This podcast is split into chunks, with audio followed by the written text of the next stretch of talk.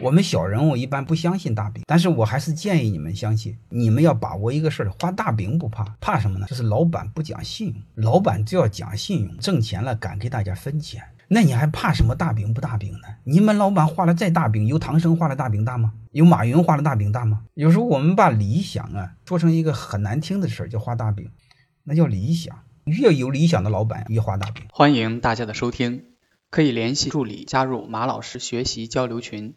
幺五六五零二二二零九零。